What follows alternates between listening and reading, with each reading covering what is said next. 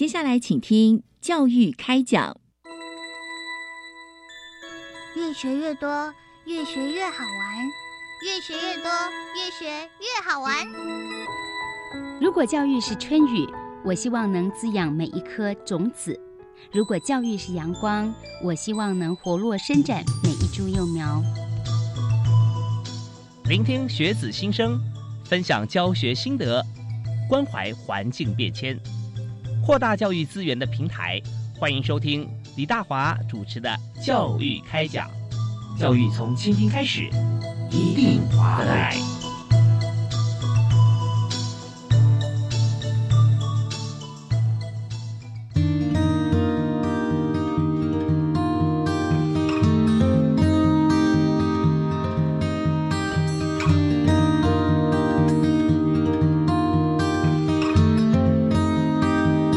亲爱的听众朋友，大家晚安！非常欢迎您锁定国立教育广播电台，收听《教育开讲》节目，我是主持人李大华。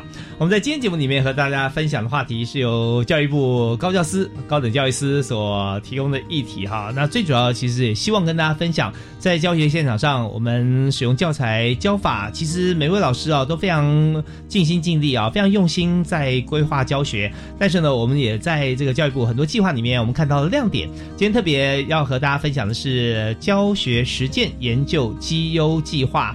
的得奖人跟大家一起来分享。那我们介绍的特别来宾是中国文化大学行政管理学系的副教授蔡新芳老师啊，蔡副教授你好，主持人好，各位教育电台的听众朋友们，大家好，是非常欢迎您哦。我们今天最最希望就是呃，我说每个人最希望啊，就是有这个好老师碰到这个名师。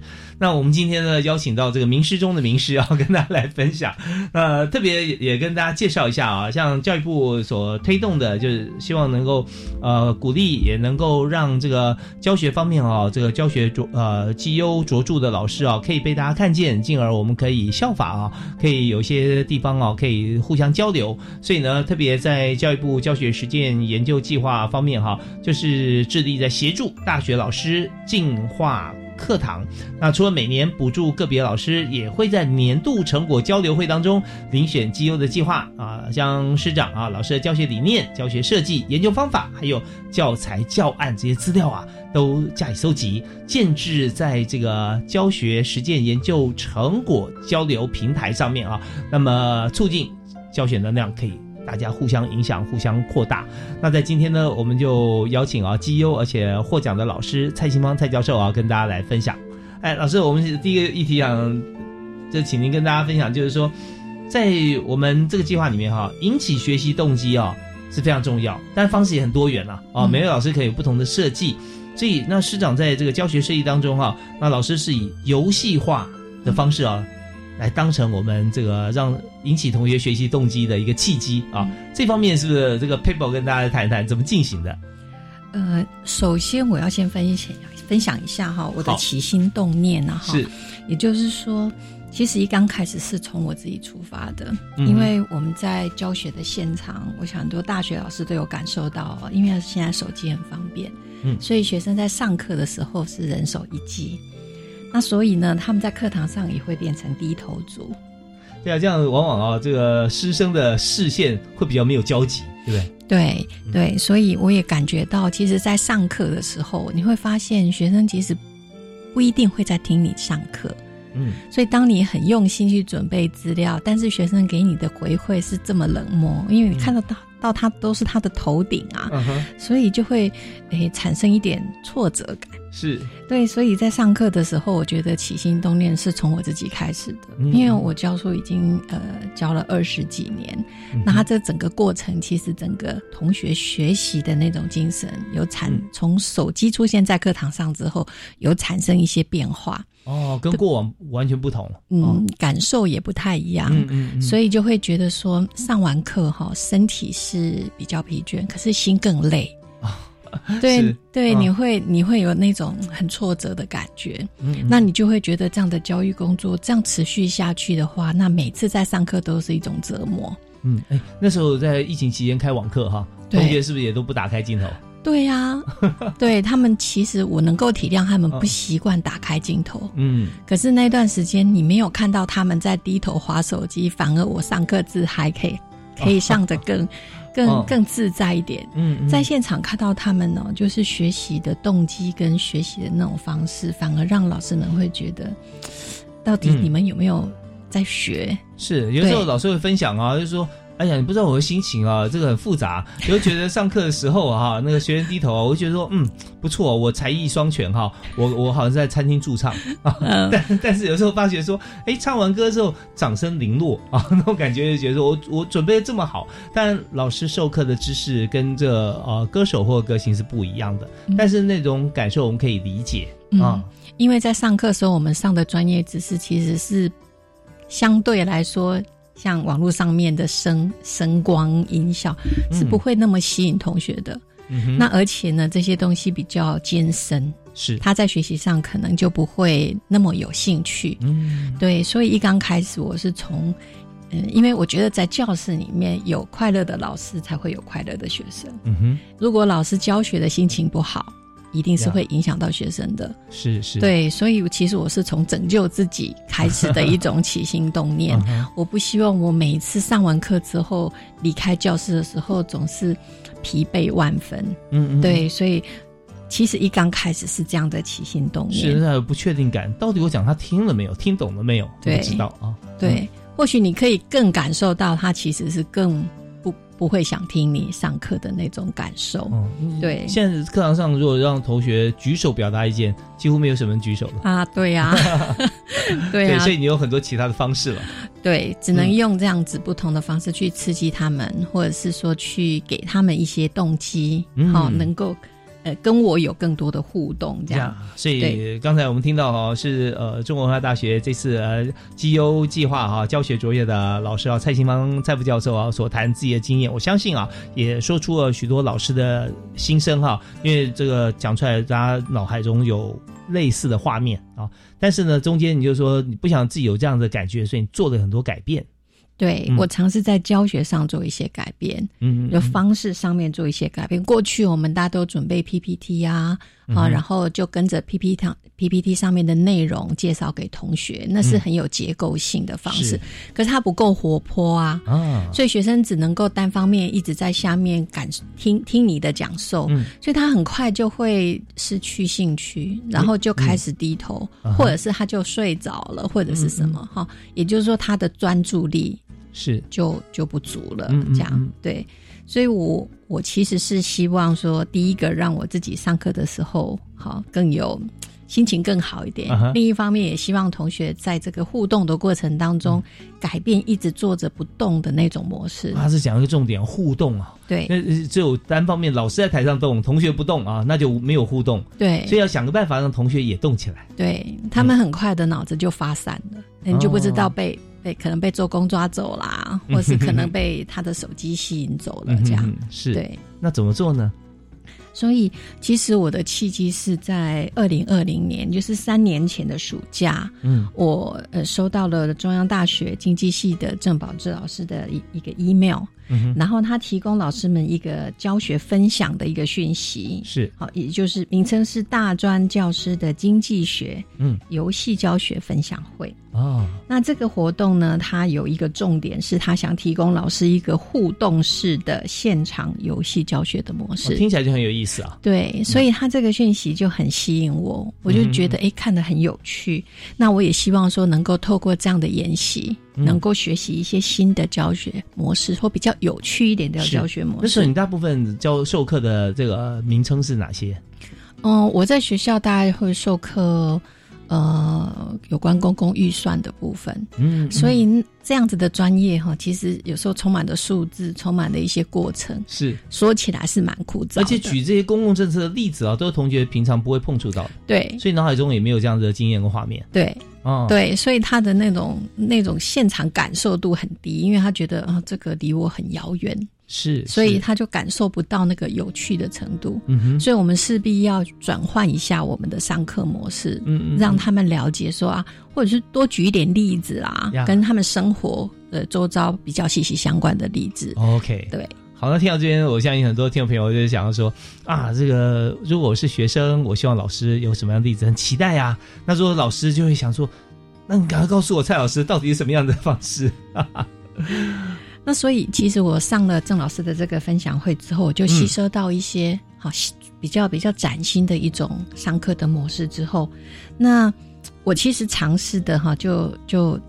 我我其实是有尝试想在课堂上面，好在某一个单元里面就导入这样活动，因为郑老师他很用心，他把整个游戏的一种操作的方式很细心的写了一个操作的手册。嗯哼，那老师们可以依照那样操作的手册，就在课堂上面就进行。哦，是只要照表操课啊，大家都可以八九不离十。对，嗯，对。但是这个游戏本身有一个有一个，因为它是一个把课。经济学的理论跟概念，把它融入到游戏里面，所以一刚开始，我们必须把游戏规则说得很清楚，哦，学生才知道怎么玩。是，所以其实这也是游戏教学里面的一个挑战。那请你举个例子。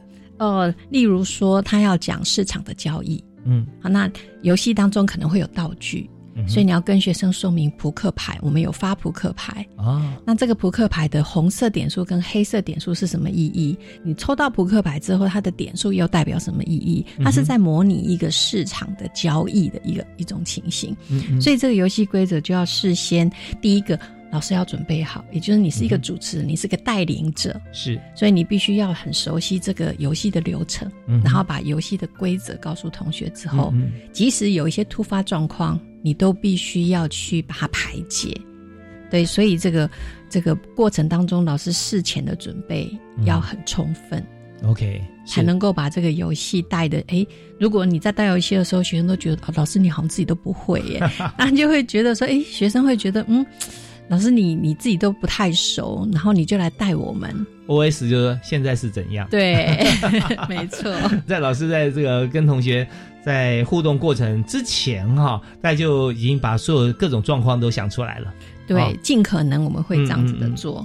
然后在同一年，哈，其实我在隔两年之后，我再去上郑老师的那个分享会，嗯，再上过一次，因为我觉得，诶，在不同的上课流程过程当中，我去熟悉那个游戏的操作方式。嗯哼。然后呢，我在那段时间，因为我自己一直想要做转换，所以我就一直很注意这些有关教学研讨会的讯息。嗯嗯，所以在十一月的时候，我又参加了一个公共事务情境模拟教学经验的分享会。哦，也是情境模拟。对对，那这个情境模拟的分享会里面，我又接触到更多有关游戏教学的模式。是，有些老师他会把一些游戏的元素，例如说竞赛啊。嗯，好，几点数啊？对对对，这样子的元素融到课程里面，然后也有也有这个这个分享会里面也有教老师怎么使用那个游戏软体，甚至是桌游。嗯哼。OK，所以我就学习到更多了。所以谈到这边哦，我相信许多朋友在听的过程里面都很有自己的画面啊。因为我们知道，如果说现在您是老师的话，也自己的课堂，课堂上是不是可以用这样的方式啊？使用扑克牌啦，使用竞赛啊，或者说呃如何分组啊？还有就是大班小班制的不同啊。啊，那我们这些议题，我们休息啊，听小段音乐回来，我们继续请今天的特别来宾，中国文化大学行政管理系的蔡新芳啊，蔡老师、蔡副教授，跟大家来做实例的分享。我们休息一下，马上回来。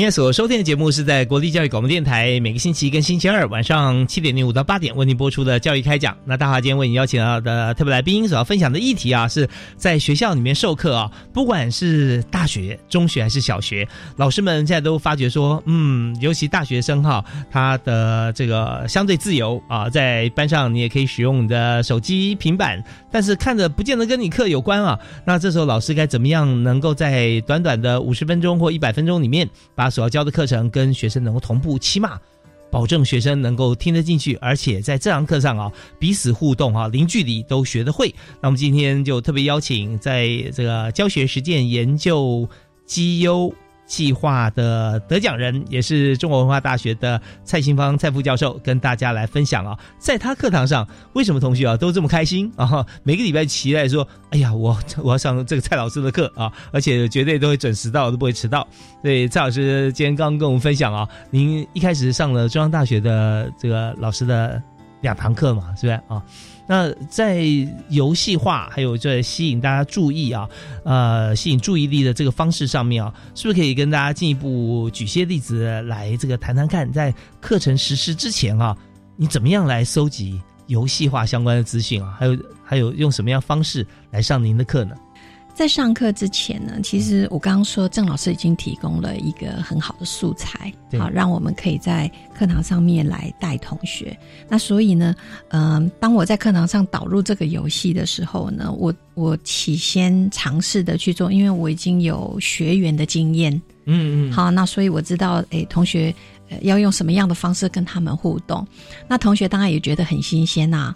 好，那所以这些素材其实一方面是我在参加这些分享会的时候，好收集到了。但因为我还是希望这个游戏的方式，因为我有很多主题呀，是那我要搭配不同的主题来玩游戏。那我们现在就先举一个主题哈，把所有听众朋友都带到这教室现场去。好，好，那。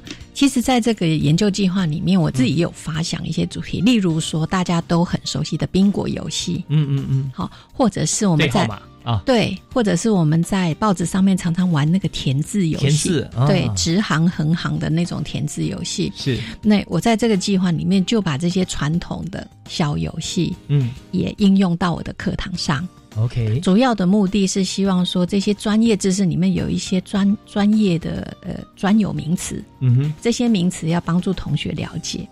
哦，这不容易，你要把这个呃你的课的专有名词设计成一个填字游戏，头尾还要对接嘛，对啊，中间的字母要要找出来，对，啊哈。所以我先我我其实我的设计是这样，我就自己先做一个小游戏，嗯，让他们先玩，OK，然后我让他们分组去自己设计游戏，也是他们自己从。其实哈，现在的大学的孩子不太爱买教科书。嗯嗯嗯，对，是。那所以他们上课也不一定会带。嗯哼。那所以阅读教科书的几率就很低。但是我用这种方式的话，因为他要找专有名词，而且要字要对接，所以他就不停的在翻他们的课本。对，然后让让他们阅读的那个范围里面的课本，能够有机会透过这种游戏的方式。让他去翻阅课本，了解这个课本内容，进而找出那些专有名词，然后去设计。这非常好的一个引导啊，而且很必要。那当然了，在课程里面，我们在找专有名词啊，在完成游戏，那有的时候也是必要的做法。就每堂课大家要交回来嘛，算是平时成绩嘛，对啊，对。所以这在学校大学里面十八周。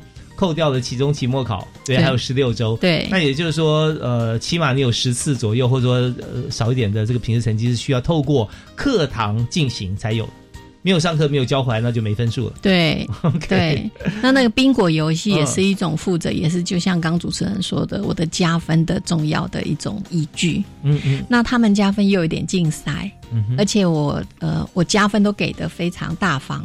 也就是说，如果他参与游戏表现的很好，他可以得到很大的 favor，就是他的学习成绩可以可以有很多 bonus，就是有很多红利。OK，对，所以同学参与这个游戏的意愿相对的就比较高，而且会呃会有竞争性。是，然后玩起来他们就会很嗨，这样。嗯嗯嗯。好，那行也也把您的分数的集聚跟大家分享一下。比方说，我们像有平时成绩，嗯，有出圈请记录，对不对？这要算平时的。然后有期中考跟期末考，嗯，那这比例上要怎么分配呢？嗯嗯，我我的我上课的那个分数的比例，可能跟别的老师处理方式比较特别。嗯，大部分的老师在学期初的时候就会把。呃，比例都跟学生说好。可是我有另外一个机制，是我希望同学自己也能够克制化。像我们手机的 App，每一个人的 App 都不一样。是，所以我的设计是让同学在上课的时候，第一节课，嗯，我设计了原先的四种评分方式，然后原先都占百分之二十五就是评分，嗯，但我允许他们可以调比例。哦，但是这个比例还是有一一定的 range，就是有一定的规则让他们调。你不能说哦，我期中考、期末考把他们都调成零。对，就是一定有四项。可是，例如说，有些人考试就不擅长，会失常，是，所以他可以把他考试的比例降低。嗯，可是他这个比例就要留到别的项目去，例如说，你会把这些比例留到出席成绩去。嗯哼，于是他出席成绩相对的比例比较高。嗯，他就会有动机常常来上课。是，因为他如果把出席比例调高，可是他不来上课，他不是挖坑给自己跳。对，所以出来上课不是说人在教室里面，呃，心在手机里头啊，不是这样，而是上课你就要完成你的你的游戏规则。对，对不对？对，他要全程参与嘛。对，如果说一位学生啊，在十六次上课里面，他能够全程参与的话。那他的成绩你说会不好啊，也很困难。没错，没错。也就是说，我们其实是希望他常常来上课的。好，那另外一点我要问，就是说班上有多少学生？那每位同学如果都做一些克制化的改变的话，对于老师的这个负担啊，会不会加重？其实我有这个想法的时候，其也是其他老师，我是学习其他老师的做法的。是对，我想很多老师在。听到我这样做的时候，觉得哦，你给自己找麻烦吗？每个同学都刻字化的比例，其实我后来练习的用了一个呃程式，就是用一个 Excel 的方式，OK，去把每一个比例都输进去之后，请助理帮我做这个事情，所以他呃对我。造成的困扰就很低很低。呃，你只要把这个每次的成绩填上去就好，它自己会计算嘛。Excel 它的最大功能就是计算，对啊，所以这也很方便。对，公开透明。对，所以每一个学生他可以依照他自己的学习方式，例如说有些同学他去打工，嗯，所以他有时候出席的情况不太好，所以他可以把他的学习成绩的比例降低，出席成绩的比例降低，但是他自己会自觉，他必须在考试的时候要。更用功一点。OK，那那另外一点就是，如果要这样做法的话哦，那好像呃，如果用团体分组作业，有时候会看不清楚，对不对？嗯，因为一组里面比方说五个人啊，那也许作业都集中在两个人身上，嗯，因为三个人呢没有做，但是我我用学期成绩，我用我期末考、期中考成绩，那时候反而会看不太出来。对，那所以就必须要用个别的就。独立考试的方式哦。嗯，像这种小组的活动，我还有另外一个机制，是我会让他们自评哦，小组互评。嗯嗯，所以如果有 free rider，也就是说你的团队里面有猪队友，嗯，都不参与讨论的，那同组的同学可以打帮他打分数，可以惩罚他。OK，所以说在期中、期末如果作业是集体的话也没有关系，对，因为中间有个互评机制。是，所以呢，平常你的考试哈，老师的考试是期中、期末考的话，是用什么方式呈现的？嗯，平常的话，我大概是在教室用笔试的方式，嗯，对。但是呢，我有一些，就像课堂上面主持人刚讲的，我有设计一些小小的牛刀小试，那个是他们平常的测验，那可能一次三十分、二十分，但是一个学期累积下来，嘿，他的分数就会是他的平常出出呃呈现的一种学习表现。所以，如果你常常缺课。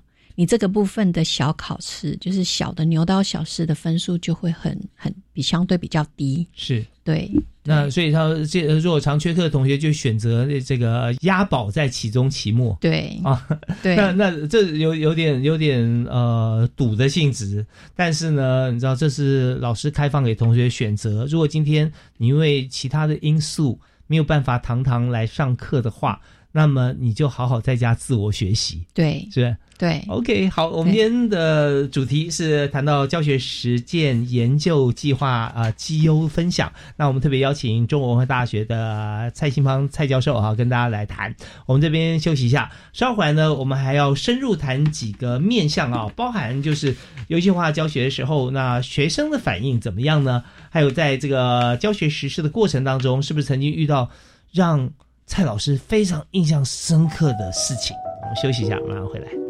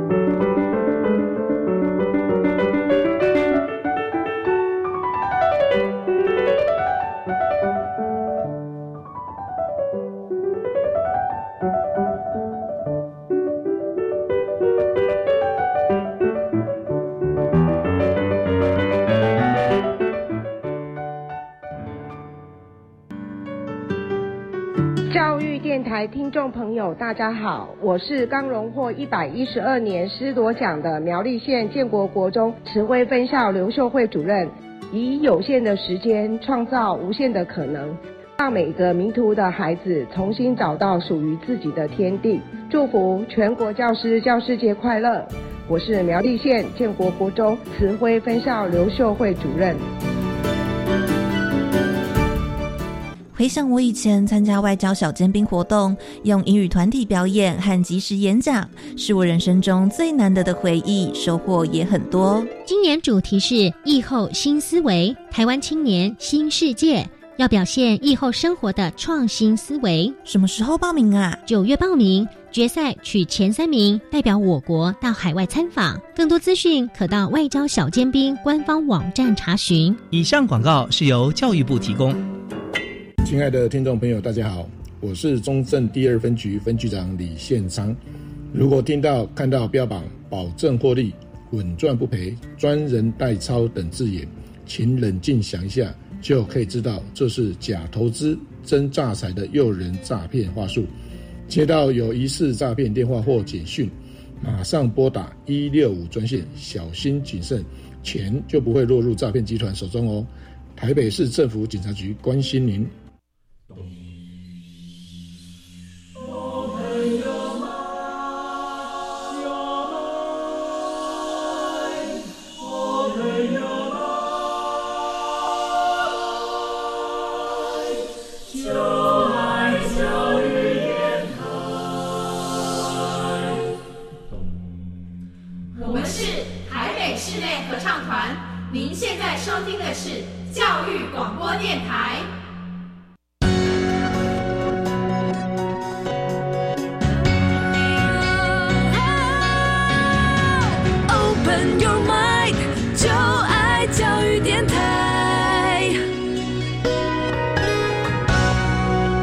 在今天教育开讲的下半阶段，我们和大家谈的就是在教学实践研究计划方面啊，我们怎么样能够做到效果好？啊？说呃绩优，绩优是什么意思呢？是我们做的很好，报告很漂亮。事实上，这些都是根据我们现场所学。那每一次啊，每个学期，在教育部都有学者专家来做评选委员，把所有申请计划的老师的教案啊，还有成果报告，会来做一些剖析啊，然后会把这个效果卓著的老师的方案啊，提供出来，在网络上面让大家分享。特别，我们今天邀请呃绩优的老师啊。蔡新芳蔡教授啊，在我们节目现场跟大家一起来分享，透过老师的说明啊，哎，我觉得我好像在坐在课堂上的学生一样，然后觉得说，哇，我期待上这课，又有填字游戏，又有 bingo 游戏哈，又有分组啊，还可以还可以互评，多么热闹开心的一件事情啊！所以呃，蔡副教授今天和我们分享这个教案当中啊，您刚好提到有这几种机制，我们现在继续来谈哈，就是说在整个过程里面，当我们进行的时候。学生的反应是蛮重要的哦。那呃，我们实施的过程里面有没有一些学生的反馈？呃，当然有。第一个就是大家在进行这个游戏的时候，教室一定是很热闹的。嗯哼哼。好，那大家就是此起彼落的笑声，这样有时候还会说：“ 老师，慢一点，慢一点，什么什么的。”什么时候他会这样讲慢一点？哦，例如说那个填字游戏啊，时间快到啦，他就会让你说，或者是说这个宾果游戏，好，时间我我都有限时。因为这样比较公平，而且是教本来上课时间就有限制的嘛，嗯，对，所以他们就会因为成绩小组的成绩，嗯，对，所以就会，诶，就哀求的说啊，老师可不可以如何如何如何？哦，我觉得这样子就会让师生之间的感情变得不太一样。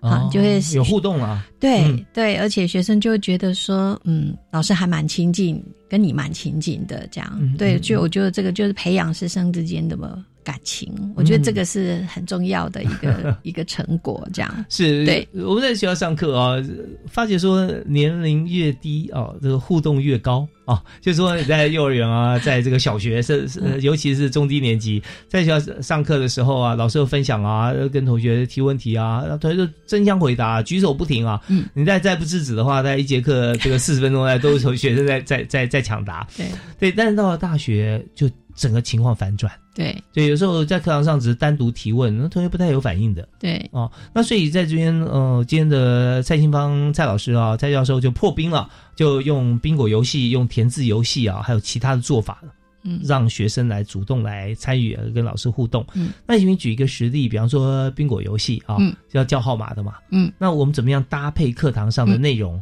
什么课啊？那怎么样让同学能够来玩这个游戏？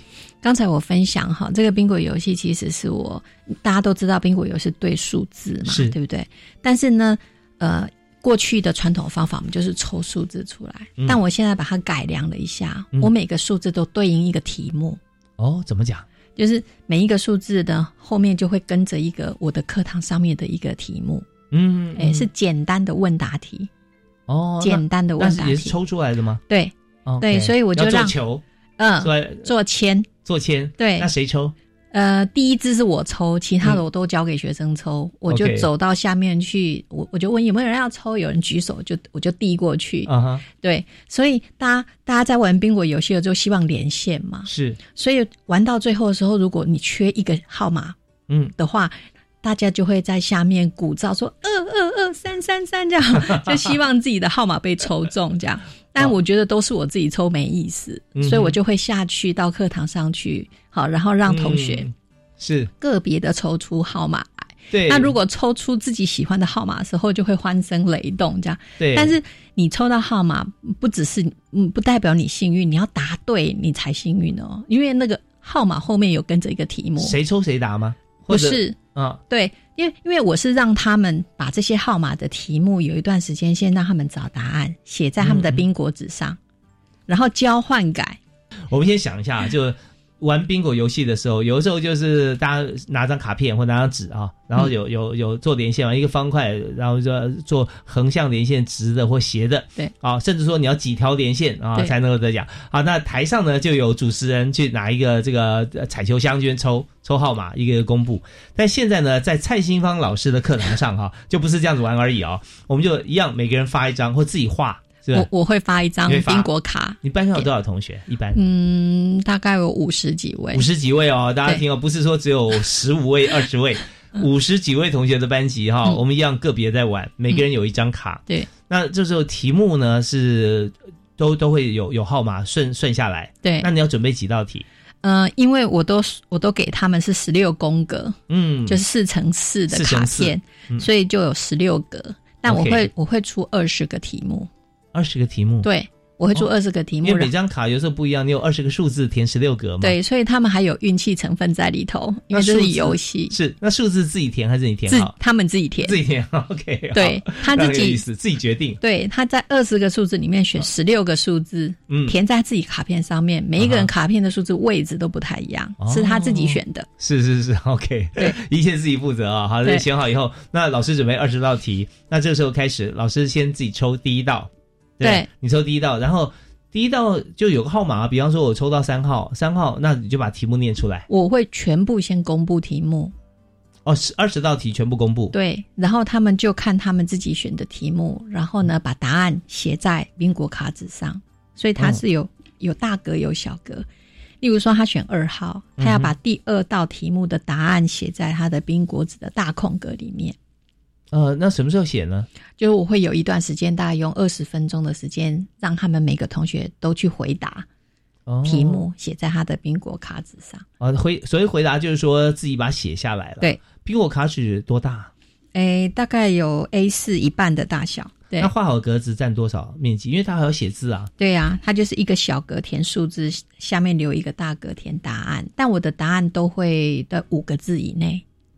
哦，是简单的问答题。举例出什么样题目？我会出说啊，那行政学之父是谁？哦，某个人名，嗯，或是某个专有名词，所以字都不会太多。好，这不是申论题啊，不是。像好比说这个呃，行政学是什么？哇，这写不完了。对啊，行政学之父是谁？是有确定的答案的。而且字数也不太多，是是是，对，所以他他们找完答案之之后，就是写在那个小格子里面，然后我才开始抽题目，抽抽号码。那所以说到时候会不会有一种可能，就是哎，有人说宾果啊，嗯，但是呢，他只有号码连上，他没有文字在里面。那个就例如说，呃，他抽到了，可是他没有回答，或是打错，对，他就没有连线。嗯哼，对，因为要打圈圈才能连线。嗯，对，所以三个圈圈才能够连线。所以他即使被抽到题目，可是他没有答对，他还是没有办法获得这个连线的机会。二十分钟时间，大家先自己去找。对，题目公布，大家找答案，对，然后开始玩游戏。对啊，那这样整个进行下来，如果说呃，一定会有人先，有人后嘛？那你会取取前面几名吗？嗯，其实我没有诶，我是用连线的数字来决连线的数目来作为，例如说连一条线学期总成绩加一分。哦，OK，那这样的话，因为我们总不会把二十个都念完，对不对？因为大家都连好了。对，你会抽几道题？通常以十六宫格来讲，就是呃二十个题目里面，他们每个都选嘛，对。但是我抽出来只抽十六题呀。所以有些人有些同学会铩羽而归，说：“老师，你都没有抽到我的题，我的我的号码。”是是是。对。那如果十六题他都有的话，那不是全都连了？对啊，我曾经有碰到一个学生是连八九条线的，全部都答对。所以一条线加一分。对。哇，这个很补哎，很补，所以他们会很认真。OK，这是 bingo 游戏啊，bingo。嗯，好，那在这个过程里面呢，我们问完二十道题的话，那这样子加上前面二十分钟，大概我们就再花一节课了。要要对，所以这个环就是这种游戏的环节，我都会用在起初的起初的复习。哦，也就是说，这是两学期的必修课。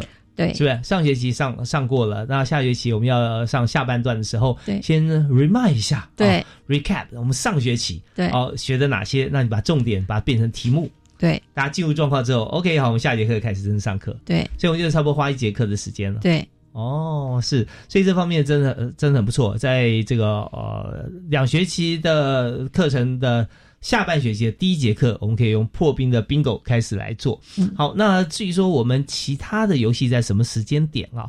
呃，我们休息一下，听小段音乐，继续回来访问今天的特别来宾，中国文化大学行政管理学系的蔡新芳副教授，也是这次呢，呃，教育部所推动啊，我们在这个学习方面啊，教学实践研究计划的获奖人。休息一下，马上回来。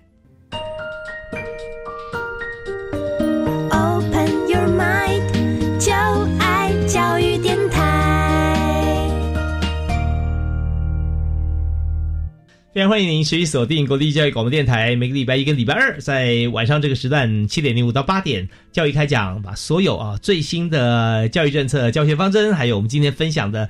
教学的教案啊，跟大家来做说明。那我们在今天就特别邀请中国文化大学的蔡新芳蔡副教授跟大家来谈，他如何在课堂上啊，用这个呃独树一格的方式啊，跟同学能够做的非常密切的交流啊。每一位同学都每个月都想说啊。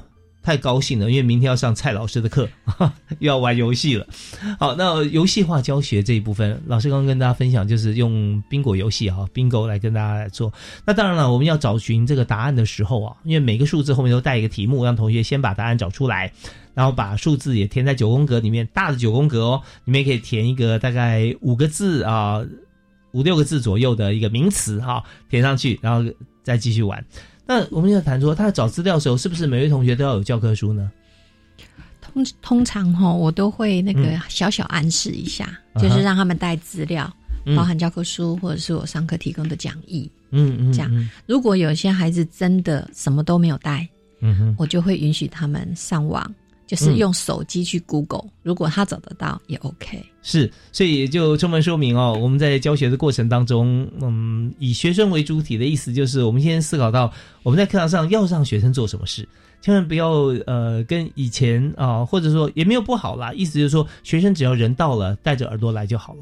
甚至很多学生觉得说，老师我上课都很专心，我是一个全干的海绵啊，充分吸收哈，但是。蔡老师的立场觉得说这样还不够啊，就是说你不但是这个上课吸收，你在上课之前你要准备，包含准备工具啊，所以来要有一些像讲义啦或教科书，那如果都没有的话，手机 Google 答案都好啊，自己要准备好。那接着呢，我想请教一下蔡老师，就是我们这是一种嘛 bingo，还有另外填字游戏也是差不多，嗯，但是找寻答案的方式就是我们用字头字尾，嗯，那我们的题目是什么呢？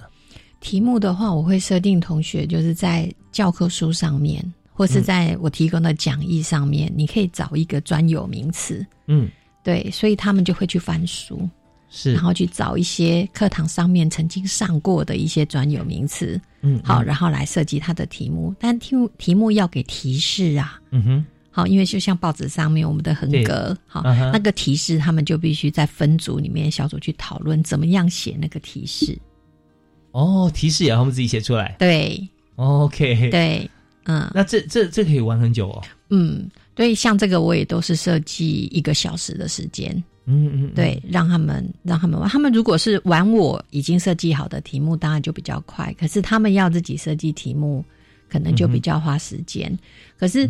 让他们自己设计题目有个目的，也就是让他们去翻阅资料，去仔细的读，而且还要写出提示，这会让他们印象非常深刻。是，那中文、英文都可以。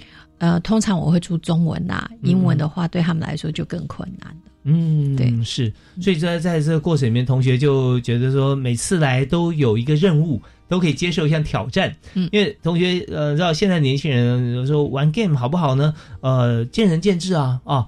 呃，所以人质互鉴的意思就是说，你看你抓中里面哪些精神，若是好的进取的团队的，那好像不错；但如果说沉迷啊，花太多时间，那就不好。所以这过程里面呢，呃，蔡老师设计像这样子具有团队合作，而且去攻防、接受挑战、去克服，然后得到成果跟喜悦，那这部分是学生最喜欢的。对，其实也不是每一节课都这样做，因为每一节课都这样做，他们也很辛苦，我也很辛苦。对，所以我还是会按照我的进度，某一些我觉得可以设计游戏的主题，嗯哼，对我就会这样子来操作。那我我同时也还是有一些传统的讲授的方式，对，来来对应不同的主题。嗯，那如果说在这个课堂里面哈，我们用像这样子宾果游戏或者说填字游戏啊，我们也是一样，就是说。如果答对的话，或者说完成了多少的这个项目，我们就加总分几分嘛？对对对，我我就非常诶非常多的加分机制。嗯，举手我也有加分。其实我觉得这也也是一种游戏元素。是，对。那加分的话，是你当场就会记录起来，同学看得见吗？嗯，我会请我的助理，因为我我我课堂上面都有小老师，然后他们会把每一堂课呃加分的同学。好，就在赖群组的记事本里面帮我记录下来。嗯，所以我一个学期就会结算整个学期每一个小时有多少同学加分。对，OK。所以那老师，您现在是在学校专任老师哈？对不对？那你带的班级那也是蛮多的。嗯，就课程了。嗯，一个学期大概五门。五门课，所以就有五个不同的这个小老师，小老师，然后帮你做记录。其实这真的是蛮重要。但是如果把这个机制哈建制好的话，也会非常方便。嗯啊，那这样的话，对于老师来讲，很多老师在想说，哇，做这么多的记录，呃，事实上其实用 Excel 来做计算也就可以了。是。好，那我们在这边也回想一下啊，就是说，在整个教学的过程当中，我们改变了这个教学的模式嘛？啊，有没有让你觉得说？印象最深刻的，或者说有没有碰到什么挑战啊，甚至困难，怎么样突破？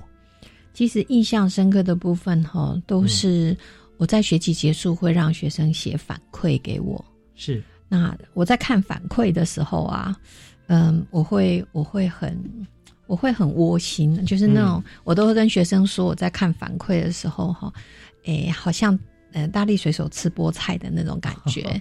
就是给我很大的鼓舞，嗯嗯，对我我在这边有有上上去看一下，因为我的呃学生的反馈的资料蛮多，但是我有呃今天有有想要跟大家分享几则哈，好，例如说呃有同学在反馈过程告诉我说，用游戏代入的方式，让我们很简单的去理解一个专有名词的概念，然后游戏很好玩。然后在结束之后呢，可以透过题目的反思，更加深这样的印象。嗯哼，对。然后他很，他们很开心上老师的课，可以感受到老师很认真准备课程，然后用多元的教学方式，让这个课有趣许多。嗯，啊，听着真的是很感动啊。嗯，然后呃，也有很多同学就会说，他们上我的课收获很多，然后学到的内容也都很实用。然后透过很多不同的小游戏的实作，用轻松愉快的方式，然后了解一些呃实际呃运作的模式啊，分组报告啊，他们都觉得很实用。我觉得看到这样的分享是让我呃分享跟回馈是让我最开心的，是也是不断的去创造新的教案的动力啊。对，OK，那也增加很多同学好像说，呃，下课时间有时候其实同学都很希望跟老师互动，但有时候怕怕的不敢。嗯，因为没有什么机会啊，跟老师建立更加紧密的关系。嗯，但透过游戏就不一样了。嗯，哦，会觉得越来越亲近嘛。对，所以很多同学看到你在校园里面在打招呼啊。会啊，会啊，就是有我我很感动的是有一些哦，就是看起来不太爱上课的同学，对啊，就跑来说老师，你的课我绝对不会翘课。啊，听了就觉得哦，好好很好，对。有有的时候你会发觉，看这个学生反馈的时候，你发觉说，这位同学，我记得他永远都低着头哈，嗯，但是他写的反馈就发就是说，呃，在进行的过程中，或者说讲了很多重要的部分，他都会写出来给你，会，哦，感觉真的很好，很很好，对，所以我才会说像吃菠菜一样。真的，其实谈到这一部分哦，我相信这个大家听到蔡清芳蔡老师谈这件事情啊，呃。都会很有感触啊，因为蔡老师也是现在念着这个同学的这个笔记，就很悸动啊，心中会有感动，对不对？啊，然后觉得说啊，真的没有白疼你们了啊！对呀，真的，对，真的会觉得说，在教学过程中，就是生命影响生命啊，生命教育生命的一个过程。那呃。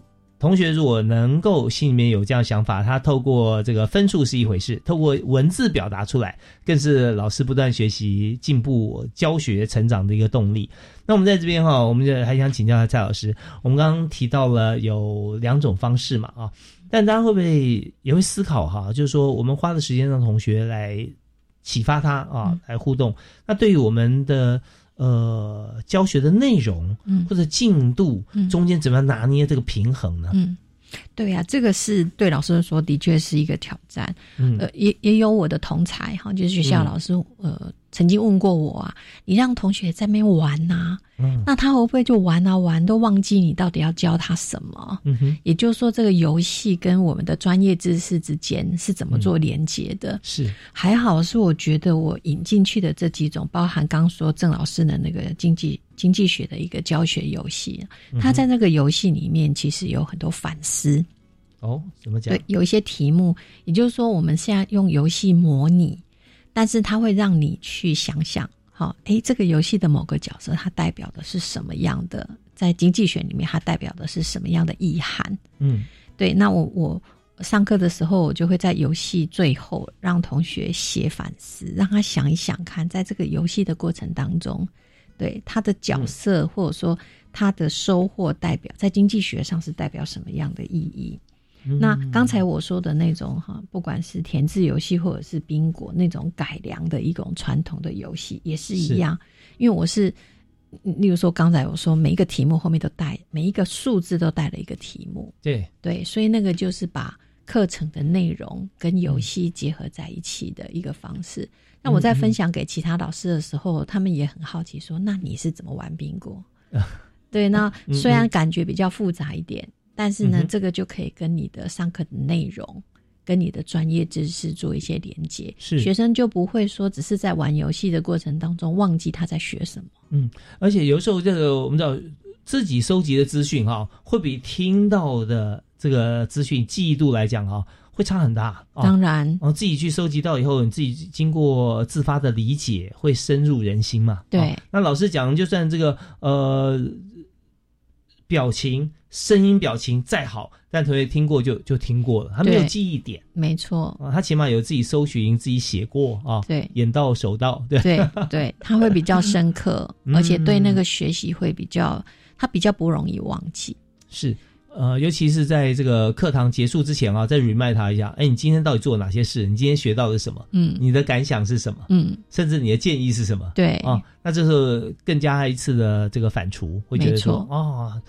啊，那我们今天这学到很多，让这个呃老师在授课的过程当中，是甚至啊，我们特别要强调，在上课之前，嗯，就先已经思考到当时我们有不同做法，上课的情境是怎么样，嗯。啊。好，那我们当然在这里，我们也想了解一下，在呃整个这个实施哈，这个呃优化教学设计的过程里面啊，那你有没有觉得说，从几个教案里头提炼出来，觉得说我们要优化教学设计，要从几个方面着手呢？嗯，像我这次那实际上执行了这个计划之后，我发现。有一些游戏我刚刚分享过，因为游戏它会有游戏规则，嗯，但是每一个课堂时间就是五十分钟，是，所以那个五十分钟就是一个客观的限制。嗯那你要在五十分钟里面把一个游戏很成功的带完，有时候你还必须关照学生的反应，例如说他听不懂或搞不清楚，你还要再重复解释一次。五十几个人呢，不容易啊。嗯，有时候这个是老师的挑战，所以我觉得如果要优化这些教学的设计，第一个就是老师。真的是必须在上课之前，你要把整个带领游戏、操作游戏的一个技巧要做的功课要做满，也就是你要花比较多的时间，好来呃熟悉这个游戏的带领方式，因为你是一个带领者。嗯然后学生是根据你的指令来做的。嗯嗯嗯。对我，我曾经有一次比较失败的经验是，我在课堂上带游戏的时候，有同学质疑游戏的规则。哦，行不行？直接说这个例子。对对，因为在呃，就是有呃经济学游戏的这里，它有一它有经市场的操作有两种，一种是自由市场，一种是拍卖。那因为拍卖有很多不同的模式。所以，呃，郑老师设计的那个拍卖的模式是很多不同模式里面的一种。是，那呃，当然，因为他有其他的模式，所以于是有有一次在课堂上有学生就挑战说：“老师，你这个模式有点不太对。”这样，因为他他的想象是另外一种拍卖的模式，但因为那一次我觉得我并没有做好，呃，做好。这种应变的那个模式，所以那一次我还蛮沮丧的。就是那个游戏在操作一半之后被迫就结束了。哦，因为我我就告诉同学说：“那我们先结束，然后老师先把这个游戏的规则哈，再把它弄清楚，我们下次有机会再来玩。” OK，对，所以其实操作游戏化。呃，教学这种方式未必见得每一次都会很顺利，是，所以我我是觉得，如果真的这些教要用游戏化的教学来上课的话，老师们可能对在操作的游戏上面的技巧。是要精进的，是呃，刚我们特别提问说，在这过程中啊，老师有什么样的感触或难忘的事情啊？那么呃，还有就是说，设计这个呃教学设计方面要怎么样着手啊？那也正好有提供许多的建议给现在想要啊重新或者呃说已经开始做这个游戏化教学设计的老师们哈一个参考，甚至有时候家长我觉得也也很管用。我们跟亲子之间相处，那现在是大学问啊。那这个年纪越小，这个声音越大。所以 我们要怎么样跟孩子相处？然后就在挑战的过程里面，我们先把十八套剧本啊，全部都已经演练过一遍啊，知道说怎么样见招拆招。其实这是蛮重要的事情啊，是完全正向的。那呃，当然今天蔡奇芳蔡副教授啊也提到了很多次啊，就是说我们在设计游戏的过程里面啊，第一个就是说同学要引起同学兴趣，第二是要把课程融入在这个游戏里面，这两者都做到啊，才是真正好的一个教学游戏啊。那呃，当然在这里我们也会希望说。在从现在开始，我们到现在呃一百一十二学年度啊开始，那我们就会有很多新的课程啊，而且我们现在也真的与时俱进，也建议大家啊可以用新的方式来做教学。老师，因为我们今天节目时间关系啊，最后是不是我们可以用三十秒钟来做一个结论，好不好？好，那其实。呃，如果说有老师哈想要呃在教学上面，就是在课堂上面用一种一种创新的方式来上课的话哈，我的建议是就勇敢去尝试吧。嗯，好，虽然说我们这样子的改变教学的模式未必见得会成功哈，但是呢，我们可以用一种动态修正的方式，因为我们的改变学生会看到，是。他会感觉得到，而且他会回馈给你。这样子，我们才能够去感受到从事教学工作的一个价值跟意义。是，真的非常感谢蔡新芳蔡副教授啊！刚这段谈话已经说明了，这个呃，如果革命要第十一次才成功的话，我们现在啊，第一次你还不开始嘛？哈，不见得要等到下个学期我们再规划。每一堂课都是一个改变的契机。好，我们再次谢谢中国文化大学的蔡新芳蔡副教授，谢谢您。谢谢主持人，谢谢所有的听众呀，也欢迎大家可以上网上教育部高教司的网站来看呃教学实践研究绩优计划方案啊，来分享蔡老师的方法。好，我们再次感谢大家收听，下次再会喽，好，拜拜。